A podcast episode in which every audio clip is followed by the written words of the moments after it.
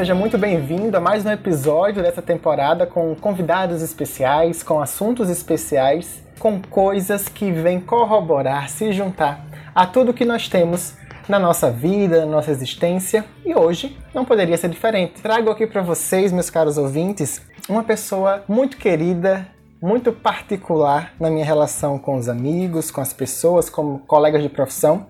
Estávamos conversando aqui antes de começar o episódio sobre o apelido. Eu sou a única pessoa que chamo ela pelo apelido que eu criei, vamos dizer assim, para ela. Né? O nome dela é Teresa. Então, meus caros ouvintes, recebam com muito carinho, com muita atenção, Teresa Araújo, colega de profissão, e eu quero que ela se apresente para vocês, para mim também, para a gente relembrar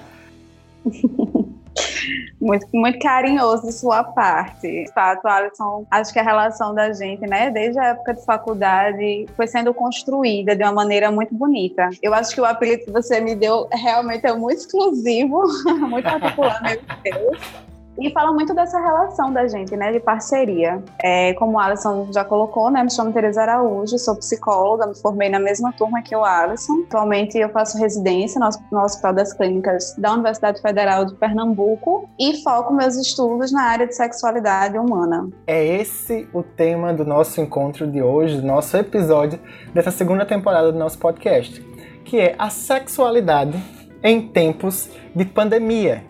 Não sei em que tempo, em que época, em que século você escuta esse podcast. A mídia é quase que atemporal, mas nós estamos no meio de uma pandemia do Covid-19. Tereza, como estudiosa dessa área, e também, né, por suas reflexões e suas coisas, vem partilhar aqui com a gente sobre esse assunto. Para a gente começar, como é que você se sente falando desse assunto, pensando esse assunto? Dá um panorama aí pra gente.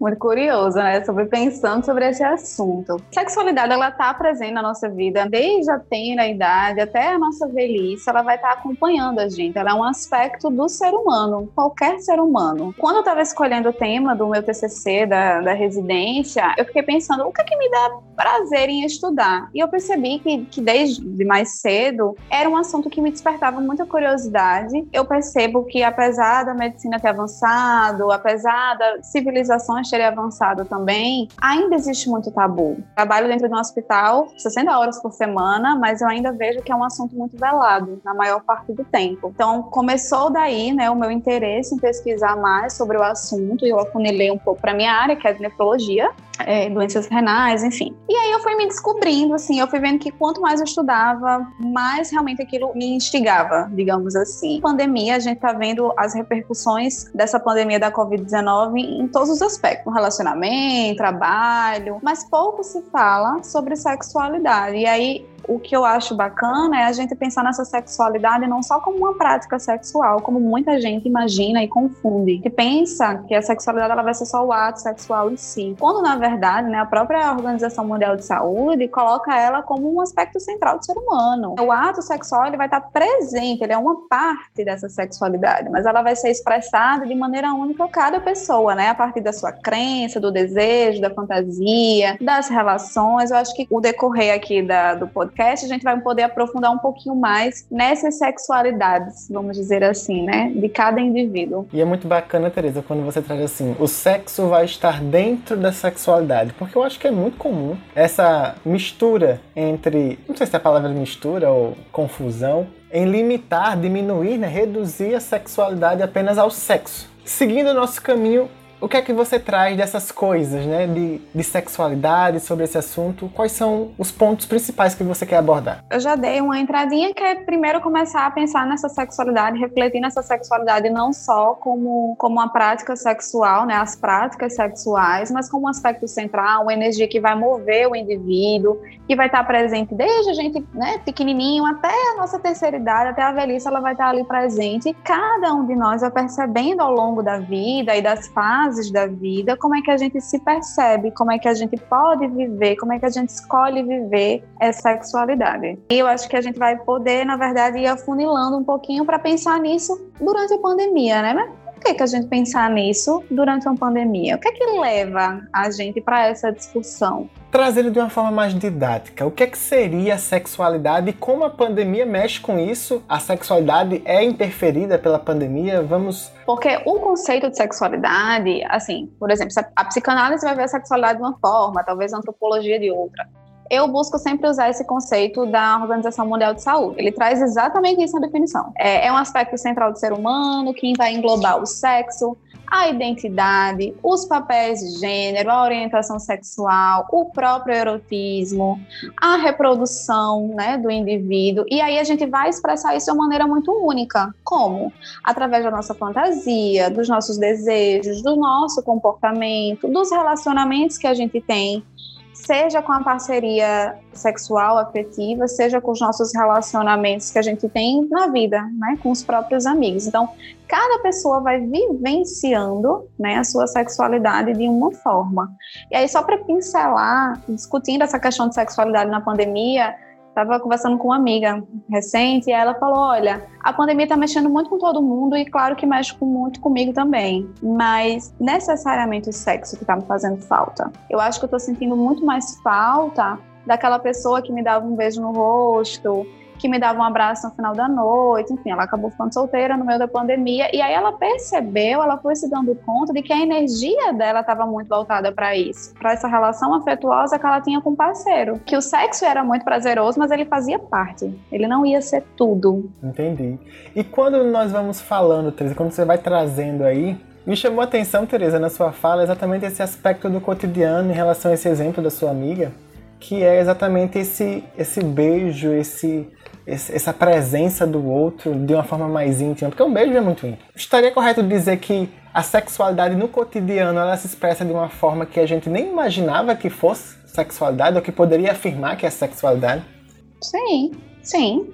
Por que não? Né? A gente pode expressar, assim, através do beijo, do tipo de abraço que você estabelece com a pessoa, né? Com a pessoa X, você percebe que o seu movimento é tal, né? Com a outra pessoa, você percebe que não é a mesma coisa, mas aquilo ali, tudo isso, na verdade, é a tua expressão da tua sexualidade. Você enquanto sujeito, e é muito importante a gente pensar que sexualidade ela não vai ser só o biológico, né? Ela vai englobar as três dimensões: o biológico, o psicológico e o sociocultural. Então, o nosso meio ele também vai influenciar, né? A nossa própria cultura também vai influenciar. A maneira como a gente vivencia a sexualidade aqui no lado ocidental pode não ser a mesma forma que as pessoas lá no Oriente vivenciam. Eu acho que isso, além do particular de cada indivíduo, vai ter o particular também da nossa cultura e que perpassa os tempos.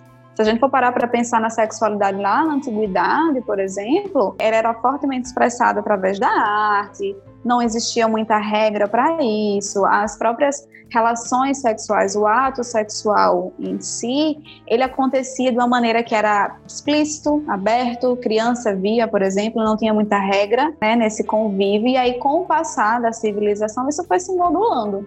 Né? E aí a gente tem o que a gente vivencia hoje de sexualidade, né? O que é, que é possível para a gente hoje. Ela não é fixa, né? Ela é sempre mutável. A gente sempre está, né? A gente não é. Muito bem. Já dizia Chico Buarque. Nunca somos, sempre estamos, né? e quando nós vamos pensando tudo isso, Teresa, chama a atenção exatamente essa costura que você traz da pandemia interferindo na sexualidade. Porque pensando agora, me deu aqui um estalo, né? Quando você vai trazendo a sexualidade como do cotidiano, do dia a dia, como uma energia, como algo relacional, isso tudo foi por água abaixo há quatro cinco meses atrás. Eu me refiro a algo abaixo no sentido de diminuiu drasticamente ou está a zero e começando a pensar em voltar agora depois de todo esse período de distanciamento social. Né? Como é que tu olha para isso? Eu olho de diversos olhares. que antes da gente, inclusive, falar sobre essa sexualidade que foi talvez interrompida, entre aspas, né, com o início da Covid, que é a primeira vez em muitos anos na história que a gente se depara com os nossos ruídos internos, com as nossas questões com as nossas dificuldades e limitações. Então, antes de eu pensar na minha sexualidade, como é que eu estou me sentindo? Como é que eu estou me percebendo? E para algumas pessoas isso é extremamente prazeroso você ter isso, né? Você viver isso, você estar consigo. Para outras pessoas isso é um terror. Antes disso é importante que a gente pense como é que é estar com a gente. E aí se a gente for parar para pensar, a gente tem vários olhares. Por exemplo, as pessoas que são casadas, que trabalhavam esposo, marido e mulher trabalhavam fora, se encontravam só à noite. Tinha uma vida muito tranquila saíam de manhã às sete, trabalhavam, passavam o dia fora, chegavam em casa, jantava, organizava as coisas, iam dormir ou iam ter noite de amor, enfim. Quando você passa a fazer um home office, por exemplo, né, os dois ao mesmo tempo em casa, 24 horas. Vamos supor que nessa casa também tem, sei lá, três filhos, dois filhos. Como é que é para esse casal? Dar conta de si, do medo da doença, do medo que alguém próximo pegue, do medo do desemprego, que a gente sabe que a gente muito provavelmente vai viver ou já está vivendo uma recessão econômica muito forte no país. Então, é, todas essas questões, e como é que eu vou ficar com a minha parceria? Será que o meu desejo vai aumentar, vai diminuir? Eu, isso é muito individual. E como é que isso fica para cada um? O que a gente sabe é que muito provavelmente ela vai ter repercussões. Se a gente for pensar no pessoal que está solteiro, por exemplo, né? Aquele pessoal da balada que saia de sexta a domingo, por exemplo, que tinham vários contatinhos como é que será que é para essa pessoa simplesmente não ter o contato físico? E aí você precisar vivenciar isso de uma maneira escrita ou falada, enfim, a gente não sabe como é que você vai viver isso. Então, como é que é para aquela pessoa manter alguém interessado três, quatro meses sem você ter um contato físico? Eu acho que é, é muito minucioso, né? Como é que isso tudo vai repercutindo em cada um. Será que a pandemia conseguiu promover uma transcendência do que é estar com o outro, Teresa. Talvez. Quando você vai falando assim, manter o outro interessado quatro meses, né? Me faz pensar assim, qual é o jogo de cintura que ele vai fazer para manter esse relacionamento, por exemplo. Pois é. E continuar tendo interesse, vontade, desejo e tal. E aí eu fiquei aqui pensando e trago para você e para quem nos ouve também. A pandemia vai conseguir realmente reorganizar esse sentido em relação à sexualidade de que, poxa, eu percebi que nesses quatro meses eu posso vivenciar a sexualidade de outra forma. Será? Eu acho que isso faz muito parte do, do novo normal, né? Como tanto se fala, mas eu acho que não tem como a gente generalizar que todo mundo vai ter essa experiência consigo e que vai viver as relações de uma maneira mais, mais íntima, mais pensada, não vai viver muito naquele mundo líquido, né? Como a gente costuma ouvir também. Eu acho que vai depender de cada pessoa. Tem pessoas que estão tá torcendo que tudo volte, que a vacina chegue logo, porque quer voltar para a mesma vida de antes. E aquilo é o que é possível para ela. Não, não tá aqui com o olhar de, de condenar nada. Mas a, pelo menos algumas pessoas que eu tenho um contato próximo, eu percebo que isso mudou. Né? Mudou em alguma coisa. Por exemplo, eu tenho amigas solteiras que dizem: olha, o que eu percebo é que para eu ter um parceiro hoje, eu tô mais criteriosa eu dou mais valor para outras coisas que antes eu não dava, seja na conversa, seja na maneira que a pessoa conduz. Então elas foram se percebendo. Então não tem como a gente generalizar como é que isso tudo vai ficar, que essa questão do novo normal aponta para isso também. De que tipo de relação eu desejo? Né? Agora que eu, eu lidei com as minhas faltas, que eu precisei olhar para as minhas angústias, talvez, como é que é isso na relação com o outro? Quando nós vamos começando a pensar nisso, o que é que salta aos seus olhos mediante tudo isso que você já trouxe, que você vem refletindo sobre a sexualidade, em especial nesse momento de pandemia, considerando a pandemia uma interferência ou um reorganizador? Não sei como você denomina. A gente olha para, como eu já falei, de muitas visões, de muitos olhares, mas o que eu percebo de muito bacana é que muita gente tem refletido, né? Muita gente tem pensado quem é a pessoa que eu escolho para estar do meu lado, seja para passar uma noite. Quem, quando eu penso, por exemplo, ah, eu não vou sair de casa porque eu estou pensando no profissional de saúde que está lá se arriscando, eu estou pensando na pessoa que não tem, que não vai ter leito de hospital para se internar quando eu precisar. Eu não vou sair de casa porque eu, minha parceria em casa, tenho medo que ela pegue a doença, que eu traga a doença para casa. Que isso fala muito da responsabilidade afetiva, fala muito do do cuidado que a gente tem com o outro. Então, isso muito me encanta. E muita gente tem, tem buscado conversar sobre isso. Pessoas que eu nunca imaginei do, do, meu, do meu círculo, assim, trazendo essas questões à tona de uma maneira muito tranquila, né? E de se percebendo mesmo, né? Esse movimento único que cada pessoa está vivendo. Quando você foi falando, você foi trazendo que a sexualidade se, se expressa de várias formas, né? O beijo é, é uma energia, é essa coisa do estar com. E nesse estar com, vamos entender que isso é a categoria sexualidade.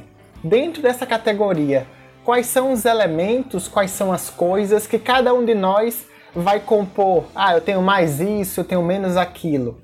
É, é uma inquietação mesmo, uma pergunta assim, se tem algum. Se, se a sexualidade é feita de componentes, ela é, vamos dizer assim, um bloco sólido que cada um vai ter a sua forma, não necessariamente composto por coisas.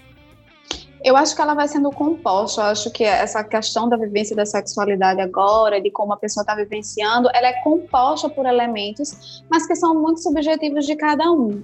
Vai ter aquela pessoa que vai, não vai ter desejo, por exemplo, de manter uma relação à distância, né? Uma pessoa solteira que não tinha ninguém antes, por exemplo, porque ela ela está preocupada, porque ela não consegue se concentrar, ela não consegue ter desejo nenhum nisso. Mas vai ter aquela pessoa que vai aderir ao próprio sexo virtual, que vai aderir aos tro à troca de nudes, como existe muito hoje em dia, aquela pessoa que vai comprar muito produto erótico, como a gente viu que a curva super aumentou, né? As vendas aceleraram muito aqui no país. Então eu acho que isso vai sendo montado por cada pessoa, não existe algo estático. Né? Cada pessoa vai fazendo aquilo que lhe é possível e que lhe dá desejo. Porque de que, que adianta, por exemplo, ah, sei lá, tá na moda agora trocar nudes, vou trocar nudes com todo mundo. Para vocês faz sentido? Né? Você quer trocar? Você se sente seguro? Até porque a gente sabe que foto vaza, que vídeo vaza, que conversa também pode vazar. Então, será que não adianta você fazer, né, e você se sentir mal depois? Você tá com energia, você tá voltado para aquilo? Tem pessoas, por exemplo, tem outros, outros exemplos de pessoas que começaram a namorar na pandemia, gente. Tá aí, estamos há quase cinco meses de pandemia e tem pessoas que estão super felizes porque descobriram uma pessoa que era exatamente como ela. Passam assim, da hora que acorda, da hora que vai dormir conversando com a pessoa e faz vídeo chamada, enfim. E é muito engraçado no, no, meu grupo de amigas que a gente sempre conversa sobre isso. A gente faz, gente, mas a gente nunca esperou, sabe? Aquela pessoa que tava na fase, nossa, vou pegar todo mundo, não sei o quê, vou curtir, vou badalar. E aí ela se deparou com isso, mas eu acho que antes, né, dela firmar esse namoro e tudo mais, eu acho que ela se permitiu. Né? Então tem muito do que a gente está desejando naquele momento, o que é que é confortável para a gente naquele momento. Não existe um certo e um errado, não é receita de bolo. É, a gente vai fazendo aquilo que é possível.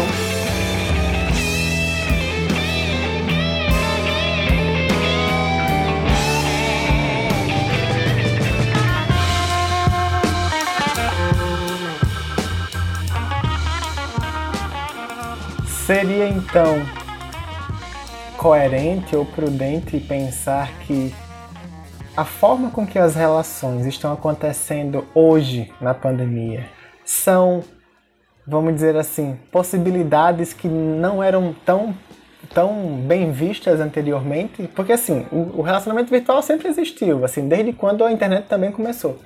Mas quando você vai falando dessa conexão aí super fantástica, mega plus, linda, maravilhosa, me faz lembrar o apaixonamento romântico tradicional, mas só que virtualizado. E isso, será que isso também contribui ou pode contribuir com uma, uma vamos dizer assim, um update, né, uma melhora da sexualidade no sentido de reconfiguração de como ela funciona, de como ela seja? Porque eu pensei aqui, será que tem como viver a sexualidade sem realmente ter o toque, sem ter o sexo? Assim, e isso tá 100% ok? Eu acho que isso é muito do acordo do casal. Não sei se para as pessoas faz sentido você passar o resto da vida, ou sei lá quanto tempo, vivendo esses webs namoros, né? Como, como é colocado hoje em dia. O que a gente sabe é que isso é uma ferramenta que pode ajudar, pode possibilitar. Então eu acho que a nossa vulnerabilidade, né, que a gente estamos num momento muito vulnerável hoje nessa pandemia, ela pode nos aproximar um do outro. Claro que ela pode nos aproximar quando a gente está se compreendendo nesse momento e a gente encontra alguém que está no mesmo movimento que a gente. Então ela pode ser algo que pode vir para ajudar. E a internet, ela pode vir sim como um plus, ela pode vir como um bônus aí. Né? Mas eu acho que depende muito da pessoa. Tem outras pessoas, por exemplo, que a internet nada é a mesma coisa, não, não suporto, né? Não dá para mim esse negócio, sei lá, passar o dia no Tinder, né? Olhando assim para baixo no Tinder, não. Não aguento, isso não dá para mim. E ok, né? Então, assim, eu acho que por que não? Né? Ela vir como uma ajuda, um auxílio. Como eu disse antes, a gente não pode generalizar, dizer que agora tudo vai virar web namoro, vai dar tudo certo agora, né? Vai todo mundo as kangaroos aí que estão super ganhando dinheiro agora, né? Porque inclusive é uma recomendação, né, do Ministério daqui do Brasil, é, das profissionais do sexo, por exemplo, evitarem fazer esse sexo presencial, né, e fazer encontros virtuais. A gente sabe se elas vão aderir isso pro resto da vida, mas a gente sabe que se abriu aí uma, uma possibilidade, né? Que talvez que antes fosse pensada. Não é realmente, porque pensando a virtualidade como sendo uma maximização de tudo, por exemplo, né, nós estamos Rio Grande do Norte, Pernambuco, gravando aqui esse, esse, esse podcast conectados pela internet. Inquietando aqui na perspectiva de que ao mesmo tempo que a internet potencializa, ela também pode modificar a experiência. Não sei, mas quando você vai falando, eu tenho a impressão de que parece que as questões mais humanas vão estar ou podem estar a risco de serem desconfiguradas do próprio humano, né? E isso, isso que me provoca a pensar que seria isso uma reconfiguração da sexualidade humana? Ou uma possibilidade? Ou não? É só a escolha deles e acabou-se? Não, eu acho que é uma possibilidade da sexualidade daquela pessoa que está vivendo né? Não da sexualidade num todo. Inclusive, eu acho que a gente não vai ver esse novo normal ou todas as consequências dessa pandemia assim que a vacina chegar, por exemplo. Né? Eu acho que as repercussões que a gente tem mais a fundo durante essa pandemia, elas vão vir ao longo do tempo. Elas vão vir ao longo, sei lá, um ano, dois anos, é que a gente vai percebendo que movimento foi esse, o que é que ficou disso tudo.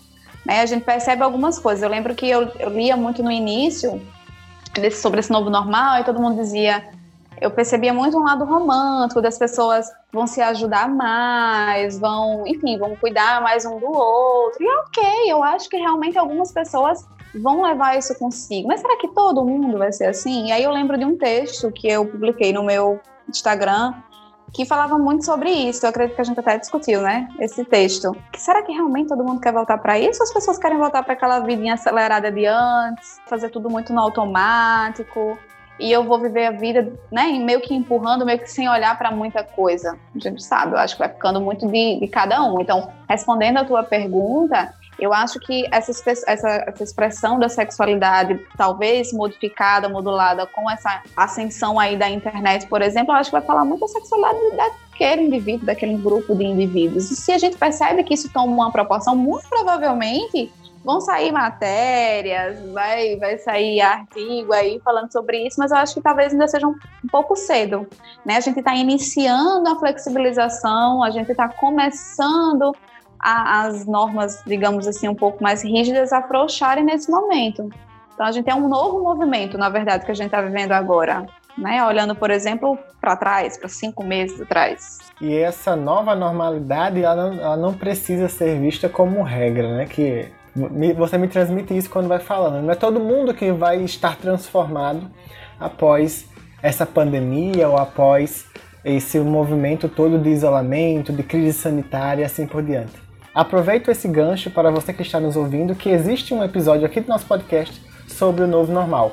Volte aí algumas casas que você vai encontrar e aproveita lá a reflexão que também tem sobre isso. E seguindo aqui com Teresa, para o dia a dia, Teresa, o que é que você acha que é interessante nessa vivência da sexualidade, considerando a pandemia? Né, o que é que eu percebo? É 24 horas perto um do outro. 24 horas, que meus filhos estão em casa, que eu preciso fazer home office, que eu preciso fazer comida, porque muita gente, por exemplo, precisou abdicar de, de secretária que cuidava, né, que ajudava em casa, é, que, que, eu vou precisar fazer homeschool com meus filhos, porque as atividades agora são todas online, e eu descobri que eu não tenho paciência, por exemplo, para isso. Né, e aí muitas vezes eu não tenho paciência também para as questões da minha própria parceria. Percebo que algumas pessoas, por exemplo, se sentem sufocadas dentro da própria casa, porque não pode sair ou porque não tem a própria individualidade. O que é que eu acho muito bacana da gente pensar nisso é a individualidade. Respeitar muito a individualidade do outro. A gente dialogar muito com, nosso, com a nossa parceria em casa, porque talvez o diálogo acaba se perdendo, né, no meio da relação. E aí a relação não é só a relação sexual, é a relação homem-mulher, mulher-mulher, homem-homem, enfim, são as possíveis relações. Então é importante a gente pensar no, no, no acolhimento mesmo daquela pessoa que a gente está partilhando. E aí, se a gente for parar para pensar no, nas pessoas que estão solteiras, é a gente se permitir. Né? O que é que para mim está fazendo sentido? Será que eu tô com esse desejo todo? Porque parece que é assim. Parece que todo mundo transava loucamente antes da pandemia e agora tá todo mundo desesperado porque as pessoas não estão transando. Aí gente, tava mesmo todo mundo transando assim? Porque, olha, eu não sei, eu não sei se é psicológico, não, sério, eu não sei se é psicológico isso, né? Porque não pode, porque não é recomendado, porque não é seguro. E aí as pessoas ficam muito no desejo, já que eu não posso, eu quero. Mas enfim, mas o que pra você faz sentido? Você está disposto mesmo para isso? Você está querendo alguém, né? Você, você quer alguém para encostar seu pé no final da noite? Você quer alguém para conversar? Você quer alguém para trocar mensagem? Você quer, você quer alguém para trocar nudes? O que, é que você deseja? Eu acho que se respeitar e se ouvir se, se perceber, se tocar. Acho que nunca na história tanta gente começou a se masturbar aí, esteja ou não com parceria em casa, esteja ou não namorando. Porque começou a se perceber, porque começou a se olhar. Mulheres que nunca né, cogitaram, nossa, meu Deus, masturbar não. Porque vivia muito a, a sexualidade como? Na relação de afeto com o outro. Né? Ah, eu expresso muito no carinho, no contato físico, no próprio prazer, na própria estímulo sexual com o outro, mas eu me tocar, não, minha energia não estava muito voltada para isso, não. E aí, quando se percebe, por exemplo, sozinho, né? E aí é sozinho mesmo. Às vezes o tédio também pode ajudar, a gente não sabe, né? Vai se descobrindo, né? Vai se percebendo.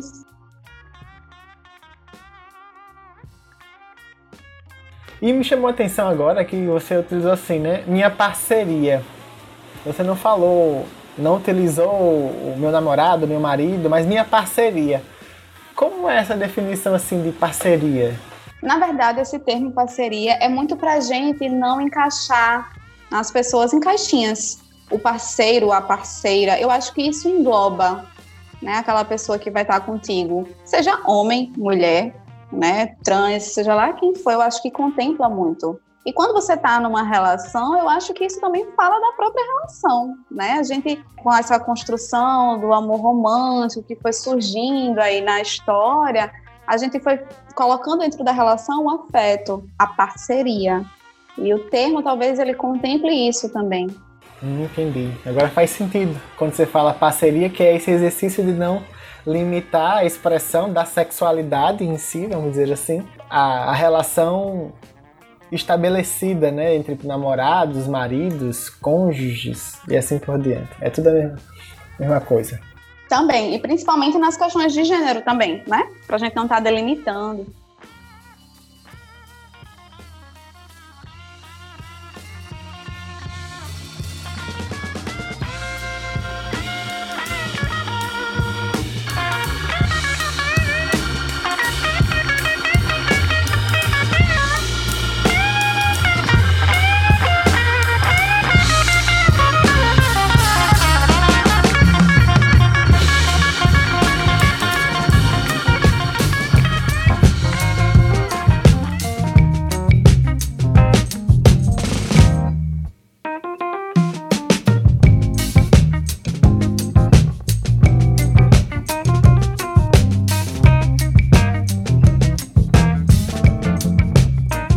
Então, Tereza, fazendo o fechamento desse episódio de hoje, dessa fala, quais são suas considerações finais? Que as pessoas se permitam nesse momento de talvez uma maior vulnerabilidade, se perceberem enquanto pessoa, perceberem o que é que move a sua energia, o que é que te dá prazer, o que é que te ajuda a enfrentar esse momento de pandemia. Se a sua sexualidade, se o sexo, se o contato né, íntimo com alguém, seja com a pessoa que você convive ou com um namoro, enfim, com alguma paquera que você tenha, seja algo que te ajude, ok, tudo bem. Está sendo de uma forma segura, porque a gente sabe que até agora as recomendações é de que o sexo ele não é recomendado. A gente não tem bases científicas que afirmem que vai passar pela, pela relação, né, pênis-vagina, mas a gente sabe que ele é, é transmitido através de gotículas. Inclusive, nos Estados Unidos existe uma cartilha, né, que eles colocaram, que eles dão várias recomendações e dizem que o seu parceiro mais seguro é você mesmo, então você precisa se proteger. Então, assim, se perceba. O que é que te move? Ai, tá, tô angustiado, tô angustiada. E o que é que te angustia? É, como é que essa sua sexualidade, ela pode ser algo que venha para te beneficiar nesse momento? E o que é que a gente observa? Um aumento no número de divórcios né? E aí a gente pode pensar também o que é está acontecendo que as pessoas estão se divorciando, elas deviam estar, tá, inclusive, esbanjando na cara das pessoas que elas estão juntas. E aí, mas em compensação também cresce o número de violência sexual, mas não cresce o número de, de denúncias, se a gente for parar para observar. O consumo de, do mercado erótico ele aumentou, o consumo dos sites de pornografia também aumentou. A gente teve um número considerável aí desde o início da pandemia de acessos. É, esses profissionais do sexo, por exemplo, não é determinado, mas foi sugerido que elas realmente fizessem esses encontros online. Então, assim, eu acho que há uma espera a sexualidade que as pessoas estão olhando. Tá ficando assim, porque se a gente tem todos esses dados, alguém precisou colocar esses dados na internet não surgiu assim do nada. Então, assim, ela é muito presente a sexualidade na nossa vida. O tempo todo a gente está vivendo, a gente está falando de sexualidade, mas muitas vezes a gente não presta atenção. Infelizmente, eu ainda percebo muito um, uma questão da própria vulgarização do termo. Belíssimas palavras, Tereza. Sempre gosto de dizer assim que frases muito bonitas merecem ser virar tatuagem. E essa sua agora foi sensacional. Então, mais uma vez, eu quero agradecer a Tereza pela sua disponibilidade de estar aqui conosco no um tanto de coisas e algo a mais e trazer a sua experiência, trazer as suas reflexões, suas coisas para o nosso episódio. Então, vocês ouvintes que nos ouviram até agora também, muito obrigado. E antes da gente seguir para o nosso encerramento, eu gostaria que a Tereza deixasse um contato onde as pessoas podem encontrá-la e quem sabe trocar uma figurinha, falar sobre sexualidade e quem sabe também alguém de Recife está nos ouvindo e pode trocar figurinhas com ela. Eu que agradeço o convite, sempre um prazer imenso a gente conversar. Eu acho que nossas conversas edificam muito, né? São conversas, eu acho que me instigam quanto pessoa. Eu sempre fico muito feliz quando a gente conversa sobre nossos diversos assuntos. E sobre o contato, eu vou deixar meu, meu Instagram, o arroba araújote, underline, e o meu e-mail, né? Caso alguém queira, prefira, é o terezaaraújo21.gmail.com. Isso, pessoal. E todas as informações estão aqui na legenda do nosso episódio. Fiquem à vontade. Mais uma vez, Tereza, muito obrigado. Um forte abraço, um beijão e até o nosso próximo encontro e quem sabe até o próximo podcast. E para você que nos ouviu até agora, muito obrigado pela sua presença, muito obrigado pela sua participação. Aproveite esse conteúdo, faça suas reflexões sobre como a pandemia pode estar influenciando no processo de sexualidade, na sua experiência de sexualidade, como diz Teresa. E aproveita e compartilha esse episódio. Manda para pessoas que você acha que podem aproveitar, acham interessante esse assunto. Nos siga nas redes sociais, vai lá no perfil de Teresa, deixa um comentário, sua crítica, conversa com ela ou manda aquele e-mail maroto. Comigo da mesma forma, me acompanhe nas redes sociais, produzo muito conteúdo lá sobre diversos assuntos, sobre coisas, sempre com um aspecto reflexivo.